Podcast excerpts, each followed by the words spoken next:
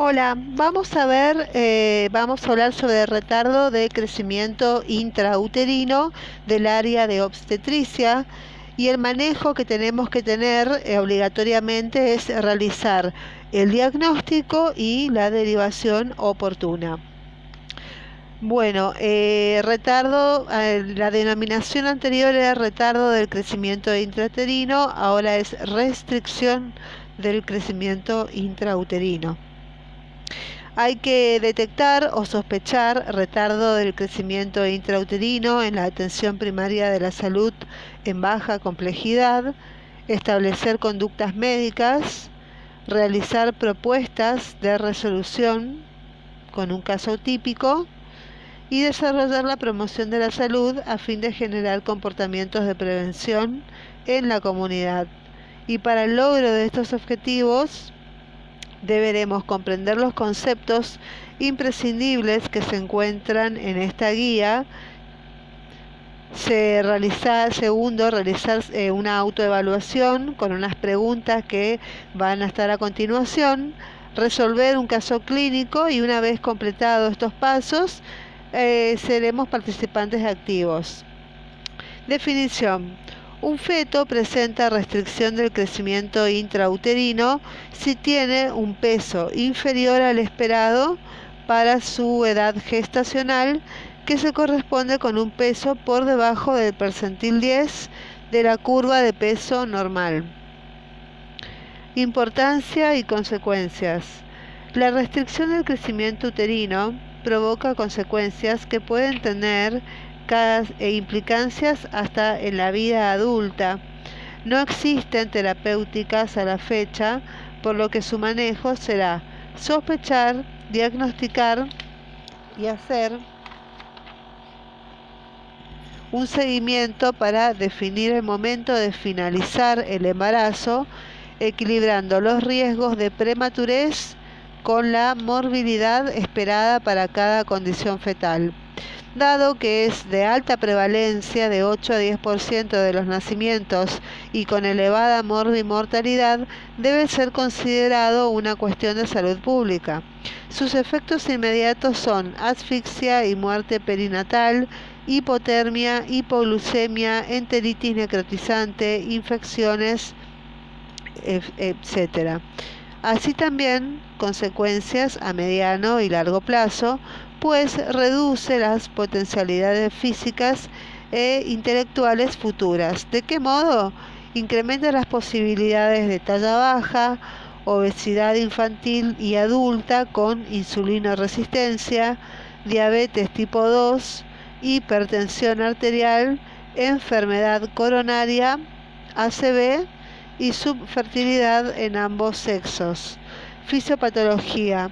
No se ha determinado una única causa que provoque restricción del crecimiento intrauterino, sino que es considerado un cuadro de origen multifactorial. El feto requiere diferentes sustratos para llevar a cabo su crecimiento normal. Los más importantes son la glucosa, el oxígeno y los aminoácidos. Si la disponibilidad de cualquiera de ellos disminuye en forma persistente, la capacidad del feto para lograr su peso potencial se verá limitada. El déficit persistente y grave de los elementos mencionados puede amenazar las posibilidades de supervivencia del feto. Causas o etiologías. Las maternas pueden ser la preeclampsia, hipertensión crónica, nefropatía crónica o colagenopatías. La diabetes eh, con lesiones vasculares, anemia en general, cardiopatías de clase funcional 2-3, malnutrición grave, carencia de eh, nutrientes, anorexia, bulimia, tabaquismo y alcoholismo. Trastornos placentarios, placenta previa, infartos, vetocitosis crónica, hemangiomas, corangiosis, endovasculitis hemorrágicas y los fetales son anomalías cromosómicas, defectos multifactoriales y embarazos múltiples.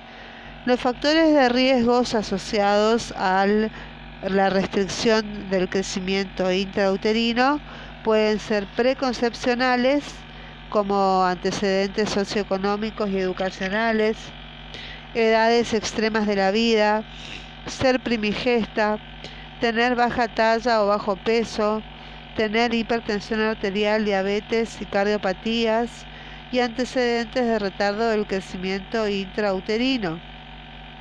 Y durante el embarazo, tener embarazo múltiple, incrementar incremento de peso mayor o, o menor de eh, aumentar de peso menos de 8 kilos eh, un intervalo intergenésico también tiene que ver la hipertensión inducida la anemia infecciones intrauterinas rubeola citomegalovirus varicela zoster clamidia trachomatis etc toxoplasmas y defectos congénitos. Y en cuanto al comportamiento y hábitos, tabaco, alcohol, cafeína, cocaína y drogas. Y ambientales, falta de control prenatal, estrés y altitudes altas. Eh, clasificación. Si bien se describen dos tipos de restricción del crecimiento intrauterino según la edad gestacional en la que actúa la ACNOXA, la práctica del médico general debe esforzarse en detectar precozmente los factores de riesgo asociados y evaluar la posibilidad de modificarlos y compensarlos. Se debe en la existencia de fetos sin patología y que son constitucionalmente pequeños para la edad gestacional de aquellos cuyo potencial genético de crecimiento se haya visto limitado patológico.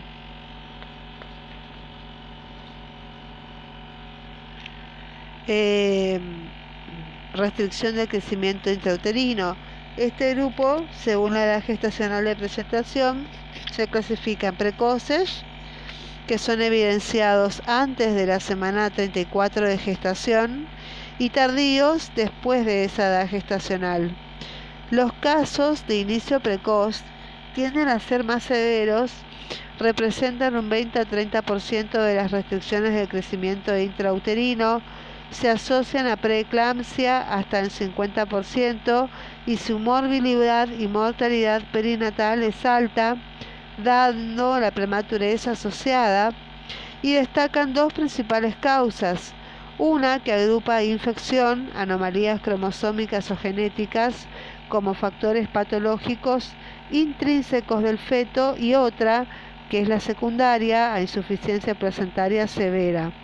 Los de aparición tardía de más de 34 semanas y en especial los de término representan el 70 a 80% y su asociación con eclampsia es baja de un 10%, y tienen habitualmente su origen en una insuficiencia placentaria leve y en este grupo, como pueden pasar clínicamente desapercibidos, el principal reto es el diagnóstico, considerando que puede explicar hasta un 50% de las muertes perinatales cercanas al término por su baja tolerancia a la hipoxia. Están asociados a mayor morbilidad, en especial metabólica y neurológica en la vida adulta, de este modo, la restricción del crecimiento intrauterino precoz es de diagnóstico fácil y su reto es la monitorización de la afectación fetal y en la restricción del crecimiento intrauterino tardía, el desafío está en el diagnóstico.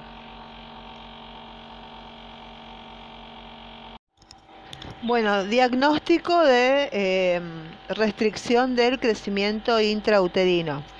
Para establecer un diagnóstico de restricción del crecimiento intrauterino, es valioso tener una edad gestacional confiable o cierta. Las condiciones de edad gestacional cierta son, primero, tener la fecha de la última menstruación que sea confiable. Los requisitos para que sea confiable son que la paciente, y esto hay que interrogar siempre, que la paciente se acuerde con seguridad el inicio de la última menstruación, que no me diga, bueno, yo menstruo hace nueve meses. No, yo quiero que se acuerde en qué mes y aproximadamente qué día. Segundo, que tenga tres ciclos previos regulares. Una mujer que tiene ciclos irregulares no tiene FUM confiable. Otra, otra condición es que la, eh, la, paciente, la mujer, no haya usado anticonceptivos hormonales por lo menos los últimos tres meses antes de quedar embarazada. Hay que preguntar siempre eso, si tomó anticonceptivos hormonales tres meses antes de quedar embarazada. Y otra condición es que no esté dando de mamar, porque eso puede prestar a confusión y descartar eh, síndrome de Long-Evans, que es la última menstruación. El síndrome de Long-Evans es la última menstruación con las mismas características de las anteriores. Ese es el primer paso para hacer el diagnóstico. El segundo paso es hacer una ecografía del primer trimestre, es tener la ecografía del primer trimestre, que esta nos informa la edad gestacional sonar, que la ecografía puede tener un error de 4 a 7 días de margen de error. Si no contamos ni, ni con una FUM cierta, ni con una ecografía del primer trimestre por un, porque la, la mujer no se controló el embarazo, se asume como una edad gestacional incierta, no confiable. Entonces, eh, ¿Qué hacemos? Bueno, cuando tenemos un diagnóstico de, restricción del crecimiento intrauterino con una edad gestacional confiable, donde interrogamos, la paciente se acuerda con seguridad del inicio de la FUM, tiene ciclos eh, eh, menstruales en forma regular, no tomó mm, anticonceptivos hormonales y no está dando de mamar. Esa es una edad gestacional confiable y hacemos el diagnóstico clínico. Se realiza en el control prenatal a través de la correlación de la curva entre la altura uterina, la amenorrea y la curva de incremento materno y la amenorrea. Entonces, vemos, acá están los percentilos y vemos que la paciente tiene una FUM confiable, una edad gestacional confiable. Vemos que está por debajo del percentilo 10 y que no aumentó de peso de acuerdo al, al estadio del embarazo, podemos diagnosticar una restricción del crecimiento uterino por la altura uterina y por el incremento de peso materno de acuerdo a la edad gestacional. Se asume con sospecha de restricción del crecimiento uterino si la curva de altura uterina se encuentra por debajo del percentil 10 y o se produce un descenso importante de la curva desde percentilos altos o medios hasta los bajos sin eh, descender del percentil 10, pero hubo un descenso importante de la curva. Es una sospecha de retardo del crecimiento intrauterino.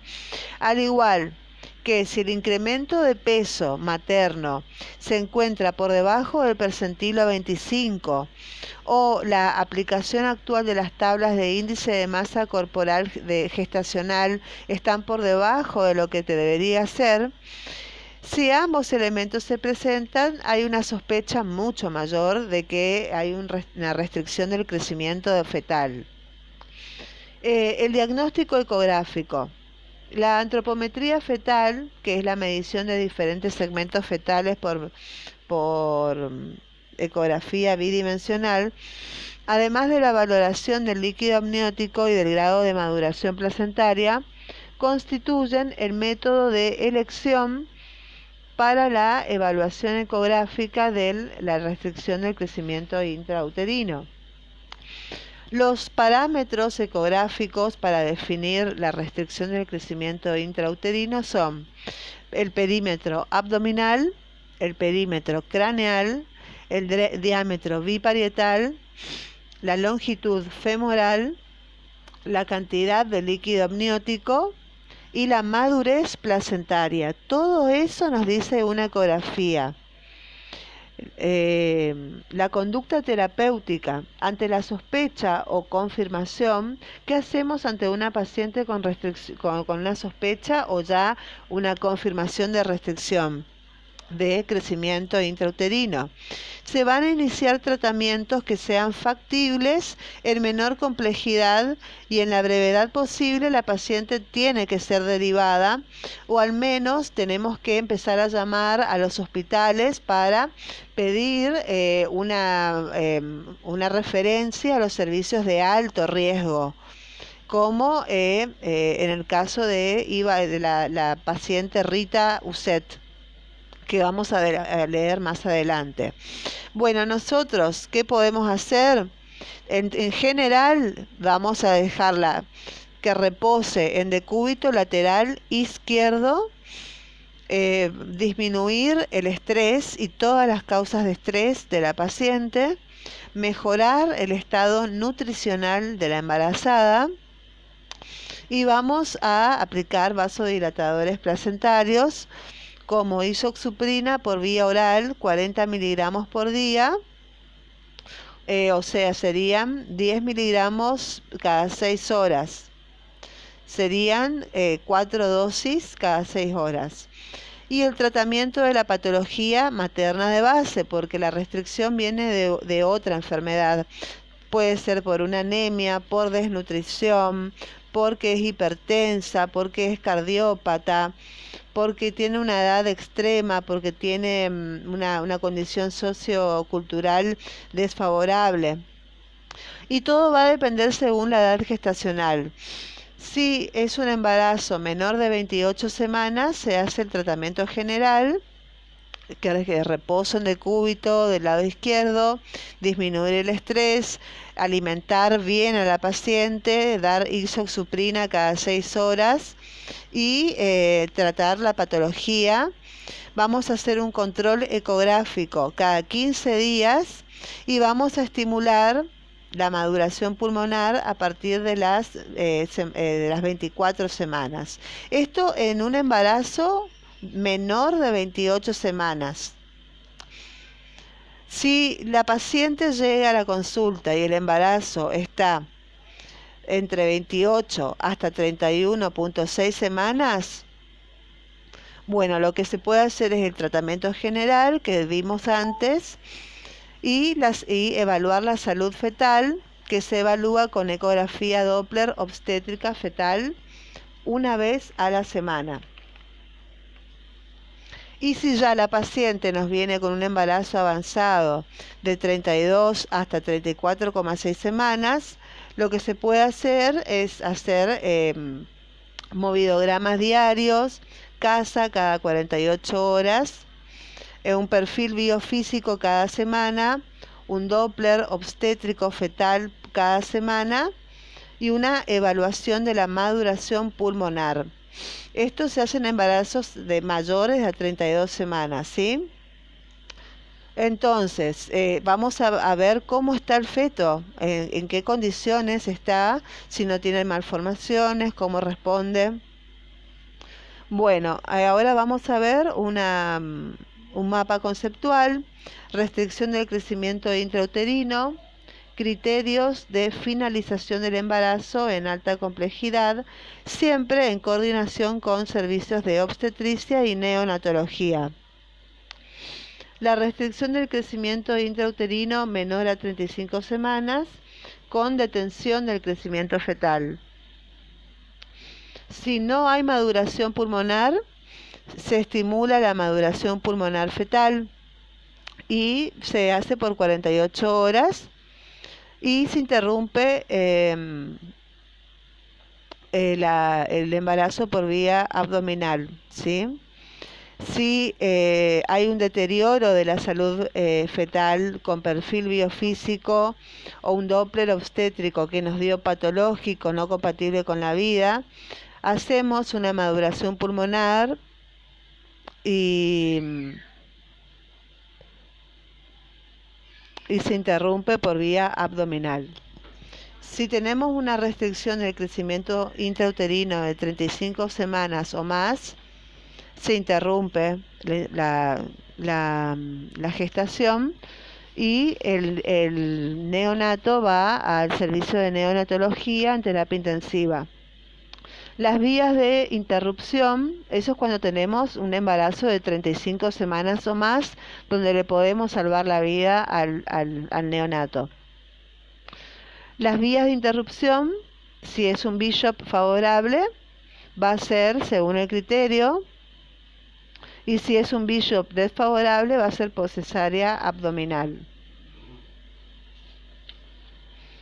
Bueno, y el caso Rita Ivalo Uset el caso de Rita está basado en un caso real del año 2012, aunque se han cambiado el nombre y complementado algunos datos con el fin de desarrollar el entrenamiento médico y usted deberá tanto resolver este caso como así también llevar su material al Ateneo para exponerlo. Muy bien. Eh, Escribir todo, la, amenorrea del paciente, los factores de riesgo eh, detectados, conforme los factores de riesgo, las conductas para la prevención de patologías asociadas a estos factores de riesgo, nuestro diagnóstico del caso en cada momento de su asistencia, la conducta que adoptaríamos nosotros eh, como médicos, y las indicaciones para corrección de patologías cuando corresponda al nivel de complejidad de médico general. Entonces, aquí tenemos eh, que Rita concurre a la consulta, es primigesta, tiene 25 años, se halla en una unión consensual. Eh, ella tenía un peso previo al embarazo de 43 kilos y mide 1,159 centímetros. Entonces, el índice de masa corporal va a ser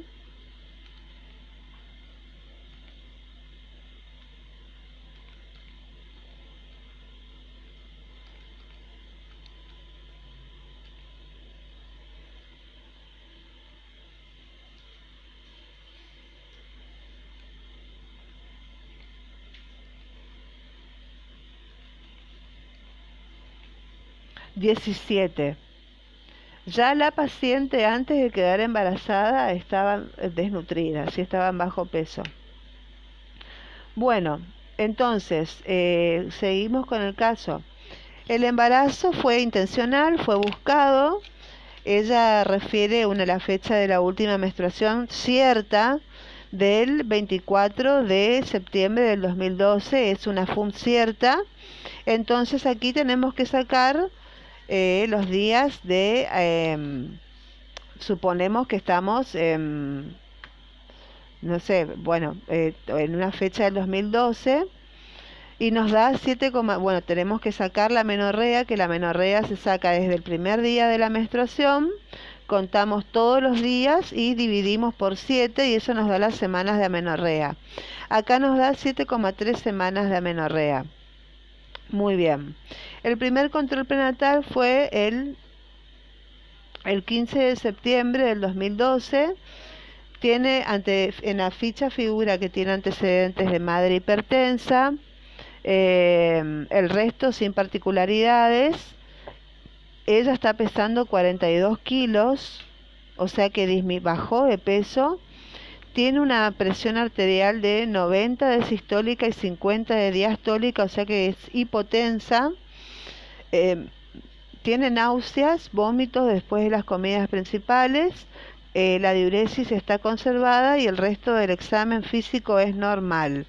Entonces, ¿qué podemos sacar en el primer control prenatal? Bueno, como riesgo, el, antecedente de eh, de que está con bajo peso, también que está hipotensa, que no puede alimentarse bien.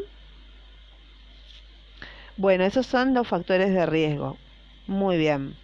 La ecografía eh, se, la, eh, se la entregan el 23 de septiembre y dice que hay una longitud cefalorraquídea de 15 milímetros y una edad sonar de 8 semanas más menos 5 días, que más o menos corresponde con lo que nosotros habíamos sacado de 7.3 semanas.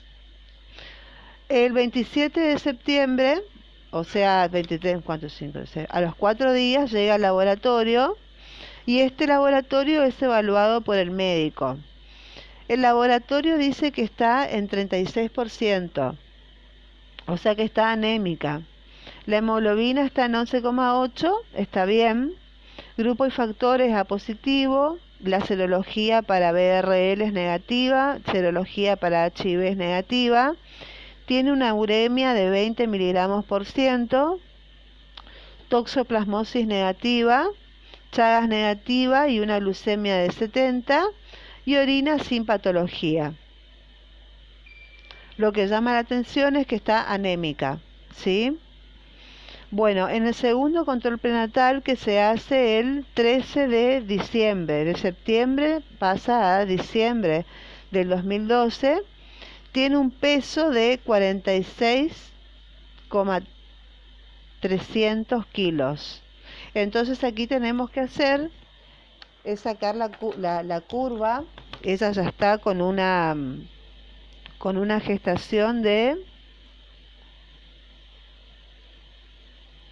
varias semanas y el peso es de 46 kilos.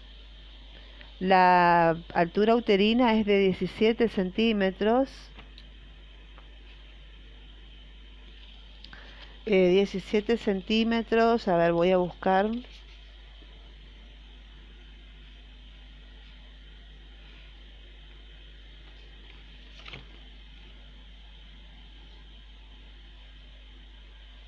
17 centímetros es para una paciente que tiene... Sí, está, por, está en el límite del percentilo 10. Y los movimientos fetales son positivos. Después vemos el laboratorio el 5 de enero del 2013 y este laboratorio es evaluado por el médico en esa misma fecha y nos da que el hematocrito en vez de subir, bajó. Ahora el hematocrito está en 31. La hemoglobina está en 10,3. También bajó.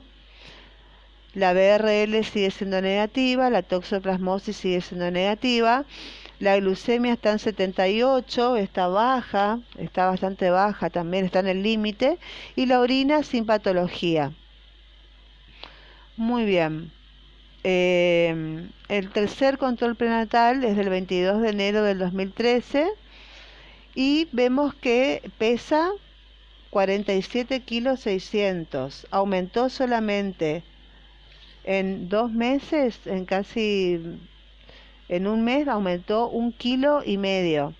O sea que está en bajo peso.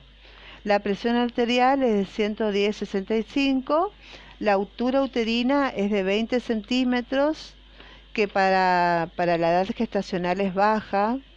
Los movimientos fetales son positivos y los latidos cardíacos fetales son positivos. En el cuarto control prenatal del 18 de febrero del 2013, eh, el peso es de 48 kilos 300, o sea que aumentó menos de un kilo la presión arterial es de 110-65, la altura uterina es de 22 centímetros, solo aumentó 2 centímetros, es baja, está por debajo del percentilo, y los movimientos fetales son positivos, igual que los latidos cardíacos fetales. Y se recibe el laboratorio el primero de febrero del 2010 eh, em, que dice que el hematocrito sigue bajando de, de 31 bajó a 29, la hemoglobina también bajó, o sea que está muy anémica, eh, está con una hemoglobina de 9,7 miligramos por ciento, hay hipocromía, microcitosis, o sea que está anémica la paciente crónica. La BRL sigue dando negativa, la toxoplasmosis negativa y la orina sin particularidades. Y en la ecografía del 22 de eh, febrero del 2013 nos cuenta que hay una situación longitudinal de, con presentación cefálica, actividad cardíaca positiva, movimientos somáticos positivos, movimientos respiratorios positivos, diámetro biparietal de 6,5 centímetros, longitud del fémur de 4,8 centímetros, perímetro abdominal de 22 centímetros, placenta eh, con maduración de 2-3, escaso líquido amniótico, acá tenemos otro eh, otro factor de riesgo, aparte de que estaba muy anémica y con bajo peso. La edad sonar es de 26 semanas, ¿sí? es una gestación de 26 semanas con un peso fetal estimado de 980 gramos y a partir de esta fecha los controles se realizaron en alta complejidad porque la paciente presentaba signos de riesgo de restricción. Entonces, el 22, el 23 de, febrero, el peso de la paciente eh, aumentó 200 gramos, eh, 48, de 48,300 aumentó a 48,500. La altura uterina aumentó un centímetro, de 22 aumentó a 23. La presión arterial es de 120-70. Los movimientos fetales son tres positivos. Se le realiza un, estudio CASA, que es reactivo, y se realiza una dieta hiperférrica e hiperproteica. El Doppler fetal del 24 de mm, febrero nos cuenta que la arteria cerebral media eh, hay disminución de la resistencia para edad gestacional o sea que es un feto chico para la edad gestacional. La arteria umbilical es normal, nos cuenta que el índice cerebro placentario es borderline y la arteria uterina tiene un flujo alterado que se llama notch diastólico. Muy bien, entonces no hay buen flujo, el, el feto ya tiene signos de de, riesgo de muerte.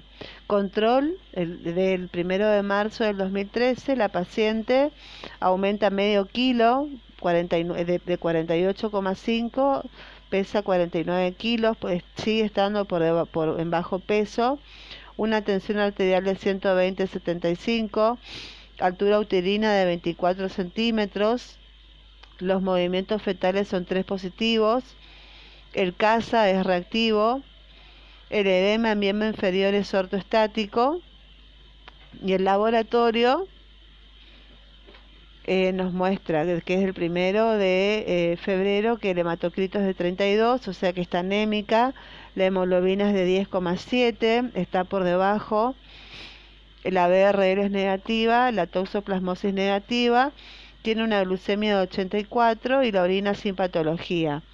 Y la ecografía del 2 de marzo nos cuenta, nos, informa que hay una situación longitudinal con presentación cefálica, con actitud cardíaca positiva, movimientos corporales positivos, movimientos respiratorios positivos, una edad sonar de 29 semanas y un día.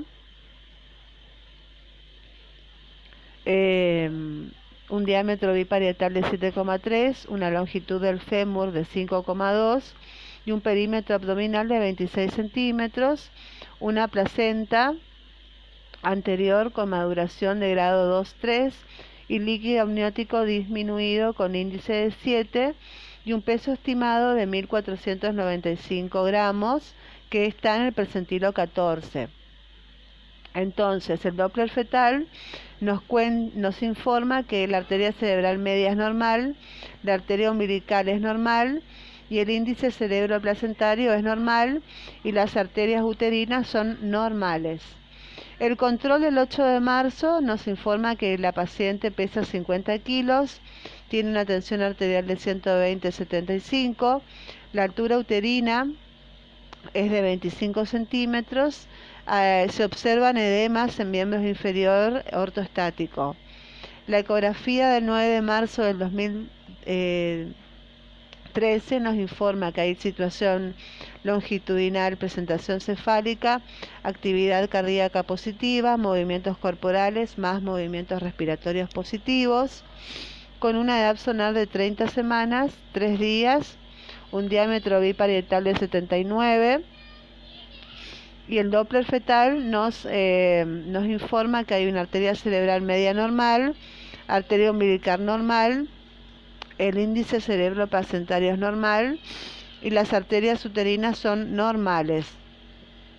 El control del 15 de marzo del 2013 nos dice que la paciente pesa 51 kilos 500 51 kilos y medio tiene una tensión arterial de 125-75, altura uterina de 27 centímetros, presenta edemas en miembros inferiores, ortoestático. Y la ecografía del, del 16 de marzo del mismo año nos muestra, nos informa que hay una situación longitudinal con presentación cefálica, actividad cardíaca positiva, movimientos corporales positivos, movimientos respiratorios negativos. La edad sonar es de 31 semanas y 3 días. Y el Doppler fetal nos dice, nos informa que la arteria cerebral media tiene disminución de resistencia. En la arteria umbilical hay aumento del índice de resistencia y el índice cerebro placentario normal y las arterias uterinas están en igual eh, eh, estado que en el estudio anterior. El nacimiento se produce el 17 de marzo del 2013 por cesárea abdominal. Eh, la cirugía no tuvo particularidades y fue un recién nacido vivo, vigoroso, sexo masculino, Adgar 8-9, edad gestacional de 33 a 34 semanas, peso 1850, talla 42 centímetros y es internado en unidad de cuidados intensivos neonatales. Muy bien, de acuerdo a esto, ¿qué podemos decir con respecto a el caso Rita Ívalo Uset?